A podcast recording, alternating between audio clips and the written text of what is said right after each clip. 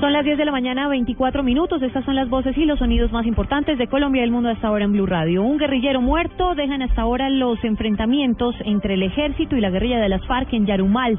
Esto en el norte del departamento de Antioquia, cerca de la vía que conduce a la costa atlántica. La información la tiene Cristina Monsalve se registró en el sector conocido como Lomas de Ochalí, en el municipio de Yarumal, durante el desarrollo de operativos del ejército para garantizar la seguridad de quienes se movilizan por la vía que de Medellín conduce a la costa atlántica.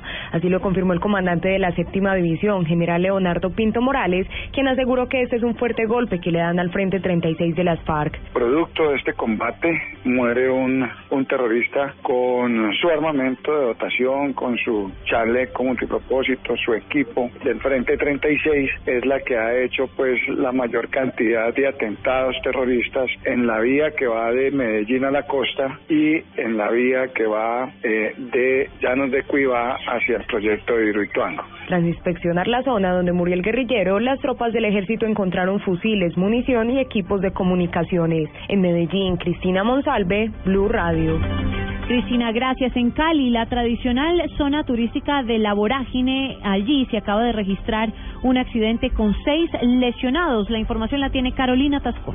Hace pocos minutos se registró en el corregimiento de Pance, específicamente en el sector recreacional de La Vorágine, un accidente entre un bus y un automóvil. Según los primeros reportes, el conductor del vehículo particular se encontraba alicorado y al intentar esquivar a unos ciclistas se estrelló contra el bus que llevaba varios pasajeros. Albert Clavijo, coordinador de guardas de tránsito. Se presenta accidente en la vía La Vorágine, cuarta entrada, un automóvil, un bus de servicio especial Transportes Colombia. Hay en este momento seis personas lesionadas.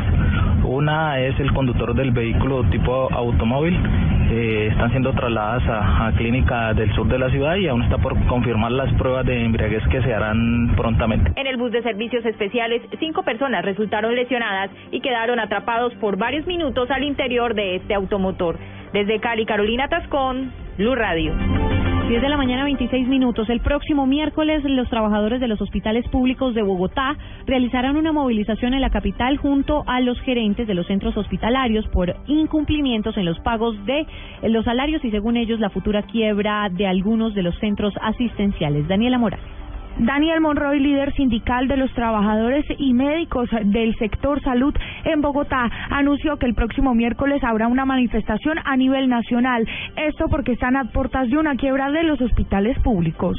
Para el miércoles entrante vamos a congregarnos eh, los trabajadores de la salud, actores de la salud, eh, eh, algunos gerentes de hospitales, vamos a hacer unas marchas, unos unos eh, plantones en todo el país, eh, iniciando acciones para pedirle al gobierno nacional que garantice el pago de la gran deuda que tienen las EPS con la red de prestadores de servicios de salud. Lo que más preocupa a la administración es lo que adeuda la EPS Caprecom, que aún no cumple con su cometido. Son alrededor de 1.2 billones que se le deben a los hospitales públicos de la capital. Daniela Morales, Blue Radio.